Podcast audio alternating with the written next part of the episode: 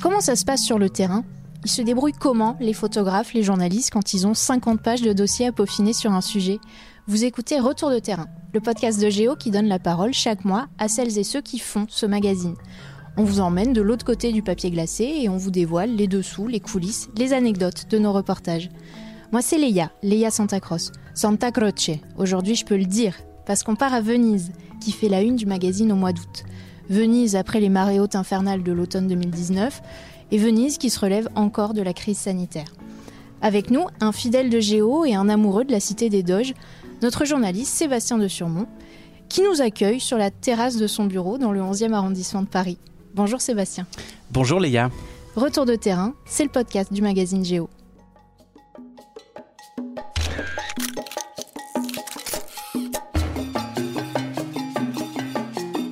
Retour de terrain.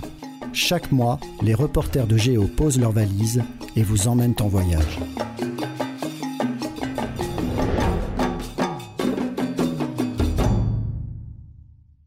Sébastien, tu es journaliste. Tu écris souvent dans Géo, d'ailleurs je me demande bien où est-ce qu'on t'a pas encore catapulté pour le magazine. Mais Venise pour toi c'est particulier et tu as même écrit sur ton compte Instagram, ce dossier sur Venise c'est plus qu'un simple reportage, c'est un bout de ma vie. Pourquoi D'où vient tout cet amour pour cette ville? Oh là là, ça commence il y a, longtemps, euh, ça fait... euh, presque 20 ans que je, que je fréquente Venise. Euh, J'y suis allé, oh, j'ai pas vraiment compté, mais à peu près 25-30 fois. Il y a plein de rituels qui se sont installés et surtout, euh, c'est une ville où, je me sens heureux, euh, où je me sens bien. C'est une ville qui m'intéresse, c'est une ville qui me préoccupe très souvent. Euh, c'est une ville où j'ai évidemment plein de souvenirs. Bref, c'est un endroit vraiment qui est en effet un bout de ma vie pour plein de raisons. Mais la première raison, c'est que c'est un endroit absolument incroyablement magique, beau, euh, différent, singulier, euh, étonnant. Enfin bref, il y a énormément de qualificatifs pour Venise, mais c'est pas un hasard, c'est une ville vraiment à part. Et je précise que ton premier article pour Géo c'était en 2010 et c'était sur Venise.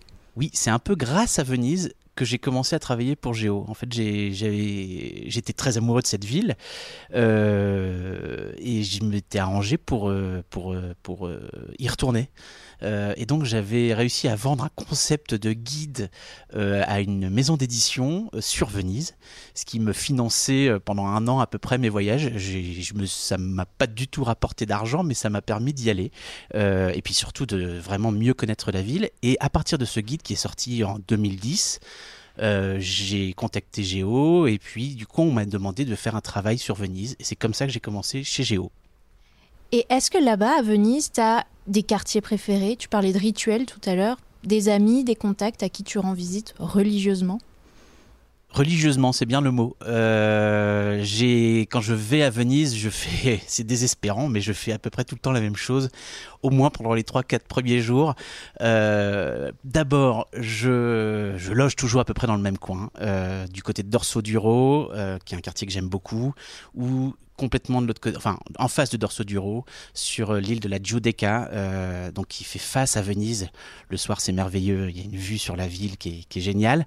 Euh, à partir de ces quartiers où je loge, eh bien, je j'ai deux rituels. Le, pre- le premier, c'est de me balader sur les atterrés. On dit fare un zattere. Euh, ça, c'est vraiment une phrase des, Vénitiens, c'est faire la balade des atterrés. Le zattere, c'est un quai qui en fait longe tout, tout le bord de Dorso Duro, euh, le long du canal de la Giudecca. Pour ceux qui connaissent, ils se diront ah oui, c'est génial. Euh, on commence euh, complètement au bout là, et puis on va jusqu'à la, douane de mer euh, par tous les temps, à toutes les heures euh, du jour, de la nuit. C'est un truc incroyable. Moi, ça me, ça me remplit, ça me lave aussi. Enfin, c'est génial. Et puis mon autre rituel, il est exactement en face. Finalement, c'est la balade dans l'autre sens. C'est sur le, quai de la Giudecca. Et là, j'ai un drôle de rituel. J'ai arrêté de fumer il y a très longtemps. Euh, et bizarrement, à Venise, c'est le seul endroit où je reprends la cigarette. C'est complètement ridicule, ne faites pas comme ça. Mais moi, je vais tout le temps dans le même café où il y a un distributeur de clopes. Euh, il y a un paquet de 10, là, je mets ma pièce, je, je prends mes cigarettes et euh, j'allume une cigarette avec la vue tout en buvant un spritz. Et voilà, c'est comme ça, c'est dramatique de fumer comme ça, mais euh, ça m'arrive une fois de temps en temps à Venise. C'est un des rituels que j'ai. Après, euh, je sais pas si tu en veux d'autres. Euh, j'ai un autre rituel qui est vraiment très important pour moi parce que c'est, euh, je sais pas, j'ai l'impression de communier avec euh, avec une partie de ce que j'aime profondément. Euh, bon, c'est l'art, quoi. Et euh, il y a une église qui s'appelle San Zaccaria, Saint Zacharie, dans laquelle, d'abord, elle est, elle est gratuite. On ne doit pas payer pour rentrer, donc elle est près de San Marco. Et cette église, il y a un tableau de Giovanni Bellini qui est absolument magnifique. C'est une, une vierge avec un, un ange musicien. C'est d'ailleurs, je pense que le titre de mémoire, c'est la Vierge à l'ange musicien. Il est complètement planqué sur le côté.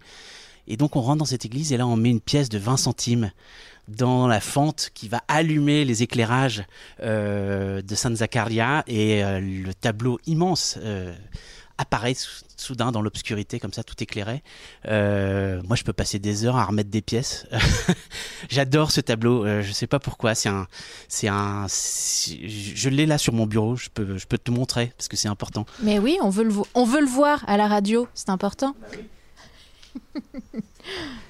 Et alors le voilà qui rentre dans son bureau, qui attrape une. C'est pas une carte postale, qu'est-ce que c'est? C'est le tableau. Alors euh, voilà. Ce qui est génial dans ce tableau, c'est que c'est tout Venise. C'est-à-dire que c'est toute l'invention. Euh, c'est pour ça aussi que j'aime beaucoup cette ville. C'est toute l'invention de l'architecture parfaite. Euh, toute, toute, toute la, la, la, la, puissance et l'intelligence des couleurs, les drapés. Venise, c'est ça aussi. C'est quand même la seule ville au monde qui est absolument intacte, qui date en gros du, du, Moyen Âge, et rien n'a bougé. Euh, tous les plus grands artistes de la Renaissance euh, italienne sont passés par Venise, ont commis leur petite œuvre, ou ont, fait quelque chose à, Venise, et parfois des choses incroyables. Euh, il y, y, a par exemple Tintoret à San Rocco, c'est c'est un choc artistique qu'on a toujours. Donc euh, voilà. Et donc ce tableau de San Zaccaria euh, de Giovanni Bellini, est-ce que c'est Giovanni? Oui, c'est Giovanni, parce qu'il y a le père, le fils, enfin bref, c'est Giovanni. Euh, c'est vraiment un... Moi, c'est toujours mon rituel. J'y vais euh, au moins une fois quand je vais à Venise. Et est-ce que tu parles italien? Parli italiano? Au veneziano, forse Au vénitien, vénitien peut-être? Un po. Euh, non, je parle très mal. Vraiment, je... En fait, je, Venise a un double avantage.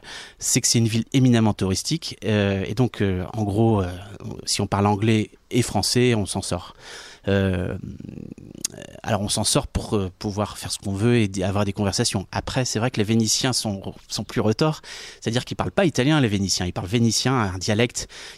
Moi c'est quelque chose que j'aime beaucoup le, le, soir sur les places, par exemple à San Giacomo dell'Orio, qui est une place magnifique on s'assoit sur un banc et puis on, écoute les, les, le, zézément, j'allais dire, du, vénitien, du, dialecte vénitien. C'est vraiment un dialecte très particulier qui casse les mots. Par exemple, ils disent pas casa, ils disent caha ou ca, ca Rezzonico, c'est euh, voilà la maison Rezzonico. Euh, voilà, il y a plein de choses comme ça, euh, mais je parle pas le vénitien, je parle pas bien italien, je, je, quoi, mais mais euh, et puis Venise, c'est comme une ville extrêmement francophone. Il y a énormément de gens qui parlent français. Les Vénitiens avant se faisaient un devoir de, parler français. Depuis Napoléon, c'était la langue importante en fait, euh, et même avant. Donc voilà, c'est pas c'est pas un handicap. Pendant le confinement, on a découvert une Venise vidée de ses touristes, la place Saint-Marc déserte, des eaux exceptionnellement translucides. Est-ce que par certains aspects, cette pause a fait du bien à cette ville qui souffre de surtourisme? Alors, le, confinement, c'est toute l'expression de l'ambiguïté et de l'ambivalence vénitienne. C'est-à-dire que c'est un miracle pour Venise, cette histoire de tourisme qui s'arrête tout à coup.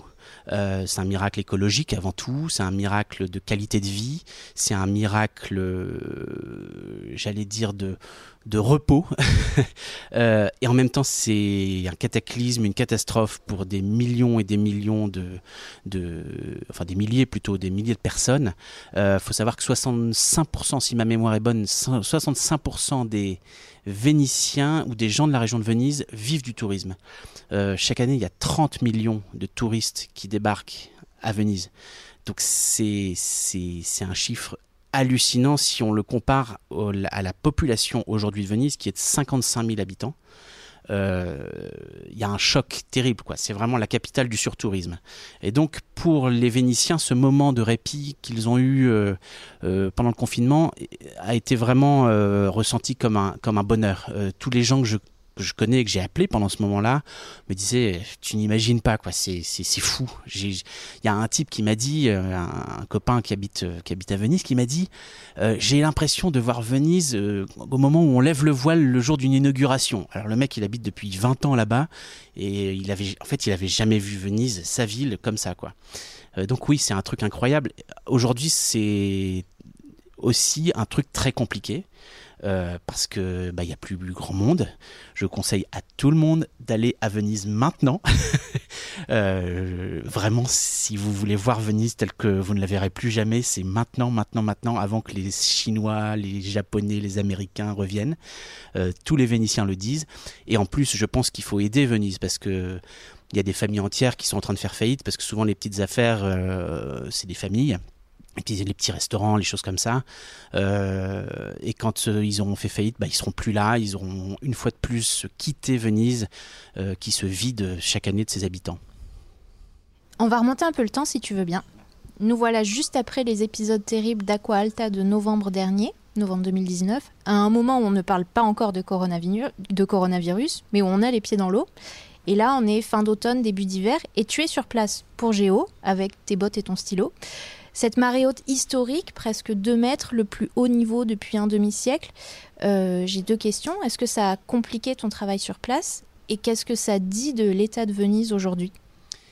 Alors, euh, est-ce que ça a compliqué mon travail sur place? Oui, complètement. Euh, donc moi, j'ai débarqué la, la, fameuse Aqualta du 12 novembre 2019. J'ai débarqué quelques jours plus tard avec en effet euh, mes bottes euh, et surtout, ça c'est important, euh, faut le savoir quand on va à Venise en hiver, des très grosses paires de chaussettes parce que c'est pas tant l'humidité que le fait de patauger dans une eau glacée pendant toute une journée qui est douloureux. voilà, et puis vraiment, c'était même compliqué de circuler en fait dans Venise. Il y avait certaines lignes de, Vaporetto qui étaient fermées, enfin bref. Donc oui, ça a compliqué mon, mon, mon travail. En même temps, cet événement qui est vraiment c'est la seconde plus grande inondation euh, dans l'histoire de Venise. Il y en a eu une en 1969 qui a été euh, euh, qui a ravagé la ville. mais cet, événement-là, là en 2019, pour moi en tant que journaliste, c'était un un moment incroyable parce que ça disait tout ce que j'ai écrit sur Venise depuis des années, sur l'urgence de changer de modèle. Euh, et surtout, ça illustrait parfaitement le sujet qu'on avait prévu de faire dans, dans, dans, ce numéro de Géo sur le combat des, des rameurs, les héros de la lagune, ceux qui veulent vraiment essayer de sauver encore ce qui est sauvable, j'allais dire, euh, dans la lagune. La deuxième partie de ta question, c'était et tu as commencé à y répondre euh, sur euh, ce que ça dit de l'état de Venise aujourd'hui. Ah oui. Alors, ces Alta, ça, dit, ça dit euh, sur Venise quelque chose qui est, qui est presque irréversible. Et en même temps qui ne l'est pas totalement, parce que si on dit que c'est irréversible, autant tout jeter tout laisser couler puis, euh, et puis euh, continuer à rincer, la, à utiliser la manne de Venise. Mais ces Aqualta, ça dit quelque chose qui est réversible dans le sens où euh, dans les années 60-70, on a fait des aménagements à Venise qui sont une catastrophe. donc il y a eu le port industriel de Marghera dans la lagune sud qui a il faut s'imaginer, donc il y a Venise, et puis derrière, on a installé un port chimiquier avec des grues, des, des tourelles, des, C'est inconcevable aujourd'hui, je pense. Euh, mais bon, c'était une autre époque. Et puis l'Italie sortait de la guerre. Enfin bref, il fallait gagner de l'argent. Euh, la Vénétie, euh, ça a correspondu à une époque où la Vénétie s'est beaucoup enrichie dans l'industrie, mais aussi près, plus, plus, plus loin, enfin du côté de Trévise, par exemple, il y a Benetton. Voilà, des grosses entreprises. Il y a, toute une industrie du, de, des lunettes. Enfin bref, il y a plein de choses autour de Venise qui sont des industries. Et ça, ça a eu un impact énorme sur la La lagune a été euh, ratiboisée, c'est-à-dire qu'avant la lagune, c'était un, c'était des canaux avec euh, des, des, roseaux, ce qu'on appelle les barènes. c'est, en gros, c'est des, des, bancs de sable avec des, des roseaux. Tout ça, ça, ça, a disparu parce que il y avait les pétroliers qui arrivaient dans le port de Marghera. Voilà, ça c'est une première chose que ça dit, c'est qu'on a fait des erreurs importante à Venise et que du coup Venise a été fragilisée et la lagune est devenue pas un marais mais un bras de mer presque et ça a continué. La deuxième chose que ça dit, c'est la faillite du politique. Euh, ça, c'est vraiment une des leçons de mon sujet sur les, rameurs, euh, c'est que tous, ces gens qui finalement sont nés à Venise, enfin vivent à Venise depuis dix générations, en fait, c'est leur, leur racine. Tous ces gens n'ont pas été écoutés parce que ils avaient un mode de vie qui remonte en gros, qui n'a pas énormément changé depuis le 5e siècle, début de Venise, euh, une façon de naviguer dans la lagune qui n'a pas changé euh, depuis le 5e siècle. On va en reparler peut-être sur l'art de ramer, mais euh, et en fait, eux disaient, ben, il faut, faut quand même pas oublier ce qu'on est, ce qu'on fait et la façon dont on vit, parce que c'est comme ça qu'on garde la lagune. Et en fait, la politique en Italie, mais c'est pareil dans d'autres endroits, mais la politique n'a pas du tout pris en compte ça. Et surtout, personne n'a été écouté. Euh, et ça, moi, ça, m'a vraiment beaucoup, beaucoup marqué. Les, les, gens que j'ai rencontrés dans les générations des années de 70 ans à peu près, oh, ils, sont furieux, furieux. Et c'est pas un hasard si dans en Vénétie, le, vote euh, extrême droite. Euh, a, pris corps parce que parce que c'est aussi une réponse à, l'absence d'écoute. Ces rameurs, parlons-en. Tu leur consacres, euh, comme tu l'as dit, un sujet dans le, dans le dossier euh, du mois d'août. Est-ce que toi-même, tu as essayé de manier la rame et de mener ta barque dans les eaux vénitiennes? Oui, oui, moi-même j'ai essayé. C'était une catastrophe euh, intersidérale. J'étais nul, mais nul, mais nul, mais nul. Mais je pense que c'est normal parce que je suis pas né là. Euh, en fait, faut avant. Euh, alors oui, j'ai essayé, j'y suis pas du tout arrivé. Voilà la réponse. Mais pour comprendre pourquoi je suis nul en rame vénitienne, il faut, faut d'abord expliquer à quoi ça ressemble une. une barque vénitienne. En gros, le modèle, si on, pour, que les gens visualisent, c'est la gondole. Cette fameuse gondole noire, là, au kitsch euh, quasi funéraire. On a l'impression que c'est un, tombeau qui avance. Bon, ça, c'est un modèle fait pour les touristes, euh, voilà. Mais euh, encore dans les années 50, il y avait des dizaines et des dizaines de gondoles comme ça, plus ou moins larges, plus ou moins grandes, avec des noms à chaque fois pour chaque taille. Euh, et cette gondole-là, elle, le, gondolier, enfin le, rameur se met presque un peu en surélevé par rapport à la, à la coque. D'abord, c'est une coque très plate, enfin très fine, qui glisse sur l'eau, euh, et il a une rame. Euh, et cette rame repose sur ce qu'on appelle la forcole, la forcola, pardon, la forcola, euh, des forcolets, euh, et c'est un mot vénitien qui désigne la dame de nage. Une dame de nage, c'est une sorte de bout de bois sur laquelle on pose la rame, et puis en fonction de l'endroit où on met la rame, où on l'articule, on tourne à droite, à gauche, à bâbord, à tribord, devant, on avance, on recule. Bon, bref, donc déjà, il y a un côté technique très très difficile, sachant que tout ça se fait debout. Et ça, c'est vraiment la grande particularité de la voga à veneta, la, rame à la vénitienne, c'est qu'on navigue debout. Pourquoi debout? Eh ben, on revient à la lagune. Euh, la lagune, c'était un labyrinthe de roseaux, de, bancs de sable, souvent brumeux. Et donc, il fallait voir loin devant. Et donc, les Vénitiens ont inventé l'art de ramer euh, avec vue, quoi, euh, debout. contrairement à l'aviron à l'anglaise, qui se fait dos à la, au bateau, en fait, on ne voit pas ce qui, vers où on avance. Là, il, y avait la nécessité d'abord d'être de face, donc on avance et on est dans le sens du, du bateau euh, et debout, euh, avec une vue un peu panoramique sur la lagune, qui est un endroit extrêmement plat. Hein. Il n'y a pas de montagne à Venise, donc voilà. Donc la géographie du lieu euh, dicte euh, l'art de vivre. Et ça, moi, ça, ça me fascine, surtout quand on travaille pour Géo. moi, c'est ça que j'aime dans, dans, mon boulot pour Géo, c'est que la géographie, euh, moi, c'est un sujet que j'adore, raconte en fait la façon dont vivent les gens et tout est lié en fait. Et à Venise, on ressent ça, mais énormément euh, à chaque coin de rue, mais en plus, vraiment plus particulièrement euh, dans l'art de ramer.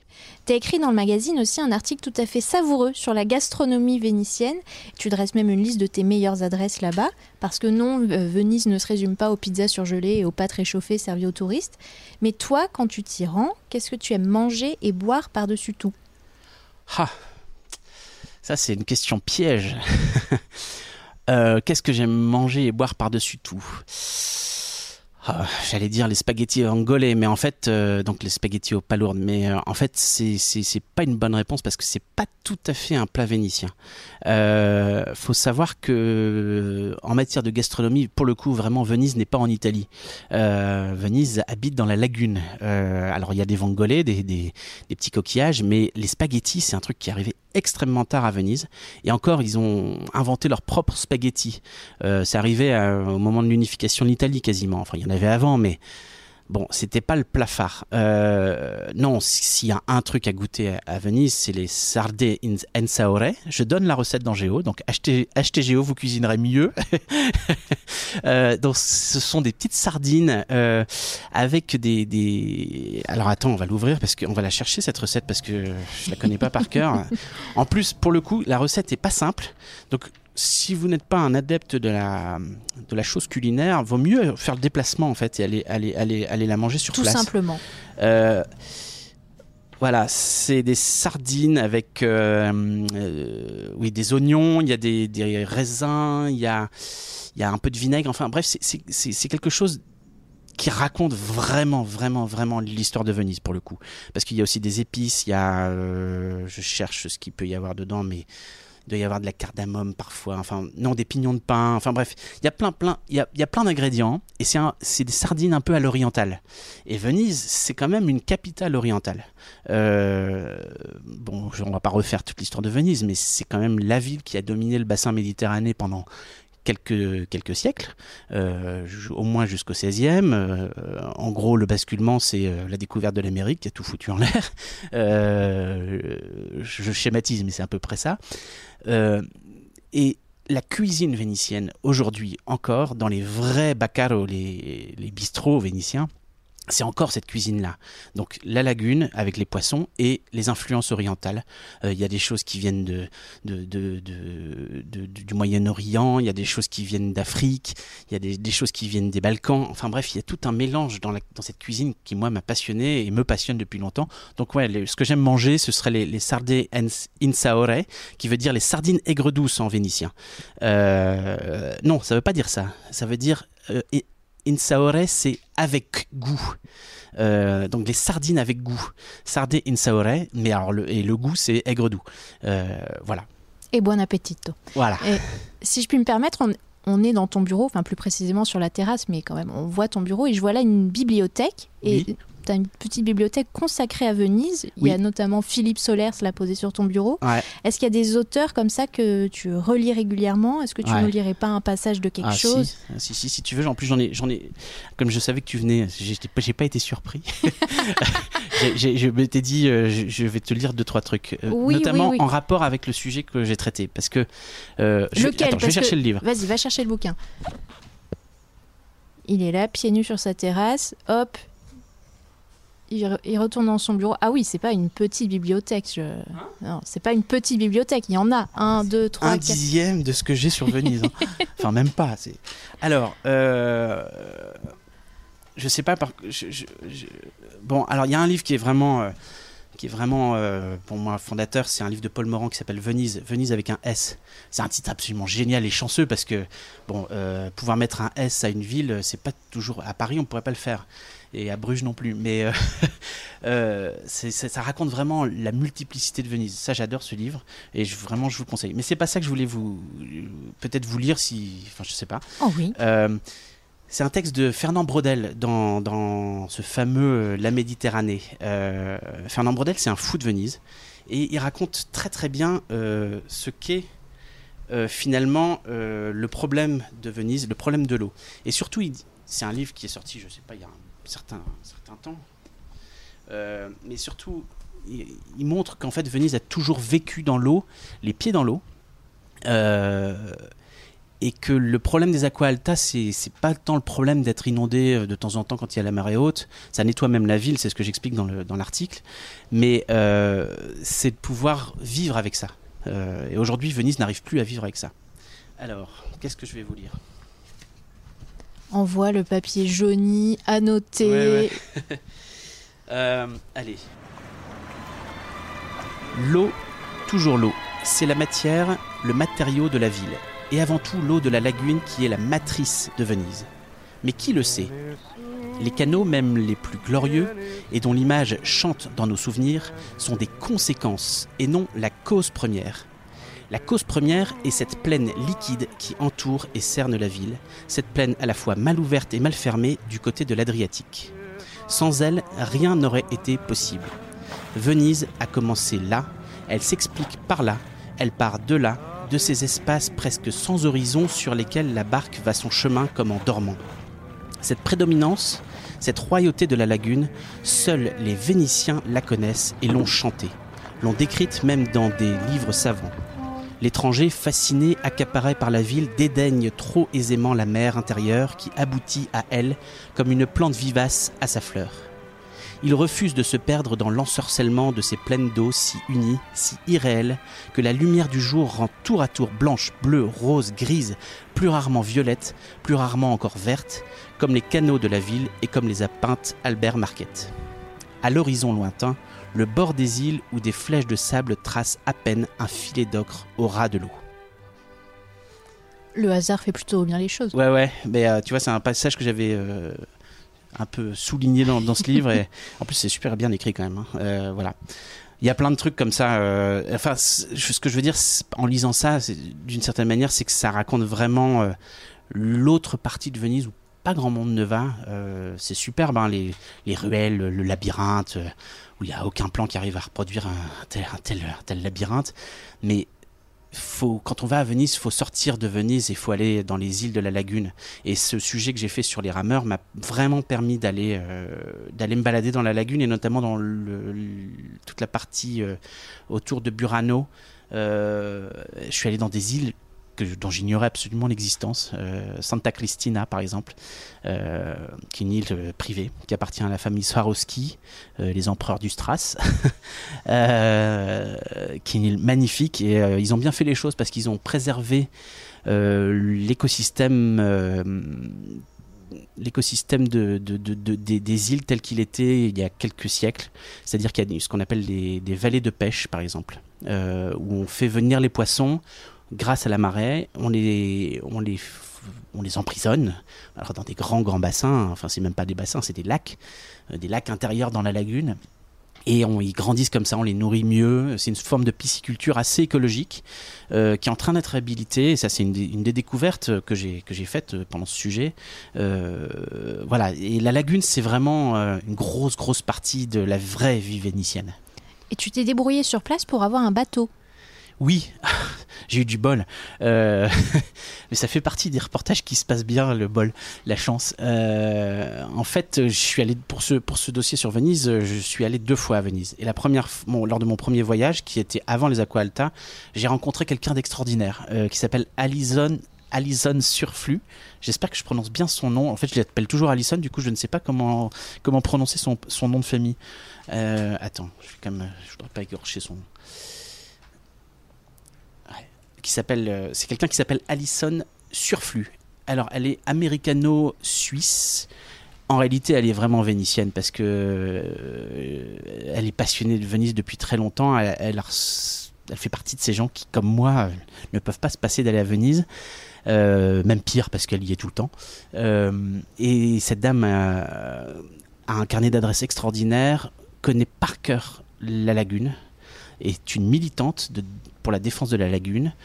Et euh, bah, on s'est bien entendu et euh, on s'est compris. Donc là, quand je suis revenu, elle m'a dit écoute, euh, ça va être compliqué de bouger avec les Aqua Alta. Euh, je t'emmène dans mon bateau, je te fais rencontrer tous les rameurs que tu veux, les pêcheurs, les machins, enfin. Et donc j'avais un, ce qu'on appelle un formidable fixeur dans notre métier. il y en a pas beaucoup des comme ça parce que se balader dans la lagune en bateau, c'est quand même en bateau privé comme ça, c'est quand même génial. C'était passionnant aussi de voir comment on comment on se gare, par exemple, pour aller à un endroit, pour aller rendre visite dans un, au monastère de San Francesco del Deserto, il faut, il faut amarrer le bateau. Enfin, ça, on, est beaucoup plus conscient de ce qu'est la vraie vie des Vénitiens. C'est-à-dire que il y a des voies pour les, les piétons et puis il y a des voies pour circuler, mais ces voies, elles sont d'eau. Donc, euh, il faut savoir amarrer le bateau, faire une manœuvre. Enfin, voilà, c'est tout un, Un truc. créneau, c'est plus Un- compliqué. voilà. Bon, Paris, c'est pas mal non plus pour les créneaux, mais euh, voilà. Avant qu'on se quitte, je voudrais dire un mot sur un, un reportage à toi, mais hors dossier, mais qui m'avait fait tellement rire à l'époque euh, et on l'avait publié dans un hors-série. Et d'ailleurs, je précise que les auditeurs pourront le retrouver sur le site geo.fr. C'était un reportage sur les chats à Venise, à la ah. recherche du chat perdu. et tu me disais hors micro que c'était l'un des reportages les plus dingues de ta carrière. Pourquoi? Oui. Ah, c'est vraiment le reportage, euh, je, raconte tel quel. Euh, je sais pas si les rédacteurs en chef de Géo doivent entendre ça. ils n'écoutent pas, ils n'écoutent pas. Non, en fait, il se passe que donc Géo décide de faire un spécial chat. Euh, faut savoir que j'ai pas du tout une passion spécifique pour les animaux et encore moins pour les chats. Mais bon, voilà. Euh, et puis on m'appelle, on me dit ouais, euh, toi qui connais bien Venise, euh, à Venise il y a des chats. Je dis bah ouais, il y en a plein. C'est c'est c'est un il y a, y a un sujet à faire. Je me souvenais vaguement qu'il y avait même une race de chats qui avait été fabriquée par les Doges pour bouffer en gros les rats qui apportaient la, la peste, le chat surian. Euh, c'était un mélange de chat euh, syrien et de chat je ne sais plus quoi. Enfin bref. Donc je dis oui oui, il y a, un sujet. Et puis les chats, je connais les quartiers où il y a des il y a plein de petits chats partout. Euh, et dans, la, dans, les, dans le quart d'heure, on me rappelle, on me dit Bon, bah, Banco, on fait le sujet, tu, tu pars à Venise. Oh, moi, j'étais fou de joie, évidemment. je pars à Venise assez rapidement, sans trop préparer, parce qu'il y avait une urgence, c'était assez urgent comme sujet. Puis j'arrive à Venise, et là, aucun chat. Bon, euh, je vais dans les endroits que je connais bien pour, euh, pour être des endroits achats. Parce qu'il y a des places à l'époque qui étaient, qui étaient vraiment. Euh, il y avait même des cabanes pour les chats, enfin des maisons, des petites maisons construites par les habitants. Rien. Et en fait, je me renseigne, et j'aurais dû me renseigner avant, je me rends compte que la municipalité venait de lancer une grande opération de nettoyage et de stérilisation des chats. Euh, parce que tout à coup ça faisait plus assez chic pour les touristes qui arrivaient, euh, parce que ça puait la piste de chat, enfin voilà. Et parallèlement à ça, en me renseignant, on m'explique qu'il y a un mouvement de résistance dans la population. Et euh, parce que les chats, ça, reste très utile à Venise. Sinon, les rats sont partout. et sans chat, bah, il y a plus de rats. Et Venise, à l'époque où j'y étais, pour ce sujet, était en train d'être envahie par les rats. Voilà, et euh, peu à peu, je découvre un monde interlope. Euh, il faut montrer patte blanche, c'est le cas de le dire, euh, pour pouvoir connecter ce monde de, protecteurs des chats dans des cloîtres secrets où je n'étais jamais rentré à Venise, dans notamment les cloîtres de l'hôpital, dans l'hôpital de Venise quand même. Il y, a une mamie qui nourrit des kilos et des kilos de viande donnée à des centaines de chats qui grouillent partout. Tout ça avec la bénédiction, je pense, du directeur de l'hôpital. Euh, il y a des îles secrètes à Venise que j'ai découvertes où les gens prennent leur bateau avec des sacs de bouffe et donnent de, voilà, à manger aux chats. Il y a des, pensions pour chats chez les mamies. Enfin voilà. Et, et donc j'ai découvert tout un monde et c'était, euh, c'était vraiment, en fait, ce sujet était vraiment extraordinaire parce qu'il a raconté quelque chose que j'adore chez les Vénitiens, c'est leur, leur singularité. Venise, c'est une ville singulière, du coup, les gens sont singuliers. Et en plus, ce sont des Iliens, c'est une île, vraiment, Venise. Et donc, il y a un comportement euh, anthropologique euh, très particulier, propre aux îles, euh, dans Venise. Et c'est ça que j'ai adoré. Et tu n'es pas encore retourné depuis la crise sanitaire. À quand ton prochain voyage à Venise? Est-ce qu'il y a encore des expériences que tu rêves de vivre là-bas? Ah oui, alors à quand? Dès que possible. Euh, dès que possible. Euh, et est-ce qu'il y a des expériences que je n'ai pas encore euh, faites? Ouais, oh, des milliers, des, centaines. c'est une ville totalement inépuisable, ça je peux vous le garantir. Allez-y, retournez-y et surtout ne faites pas ce que font tous les touristes. En gros, il y a des panneaux à Venise, il marqué Per Rialto et Per San Marco. Et ben vous prenez l'inverse de la direction et là vous êtes sûr de découvrir la vraie Venise où il n'y a pas un touriste, même quand euh, c'est des, grandes périodes de tourisme, euh, au printemps et en septembre en général c'est bien plein. Euh, et ben on peut se balader encore vraiment à Venise, loin de la foule et, et puis après il y a un nombre incalculable de petits musées avec des tableaux incroyables. Enfin, vraiment. Et puis, en, et puis en plus, on peut retourner quand même à l'académie, euh, au musée du Palais des Doges, euh, rentrer dans la basilique Saint-Marco, qui est quand même un truc incroyable aussi. Euh, voilà, monter à l'étage pour aller, pour aller voir la vue sur toute la place. Enfin bref, il y a beaucoup d'expériences qu'on peut faire et refaire. Merci Sébastien de Surmont d'avoir participé au sixième épisode du podcast Géo Retour de terrain. Je fais mon autocritique publique, j'ai beau travailler à Géo et me gargariser de m'appeler Leia Santa Croce, je ne suis jamais allée à Venise. Pendant cette demi-heure, grâce à toi, j'avais l'impression d'y être. Merci. Je rappelle qu'on peut découvrir tes reportages vénitiens dans le numéro de Géo du mois d'août. Le magazine est en kiosque jusqu'à la fin du mois et disponible en version numérique en passant par géo.fr. Merci à Lucas Vibo pour les moyens techniques et à Emeline Ferrard pour la réalisation. Merci à vous de nous avoir écoutés. N'hésitez pas à en parler autour de vous. On est sur toutes les plateformes, Apple Podcasts, Deezer, Spotify, Castbox. Laissez-nous des étoiles, des notes, des commentaires. Et parce que Géo est un mensuel qui se regarde aussi avec les oreilles, je vous donne rendez-vous dans un mois pour un nouvel épisode de Retour de terrain.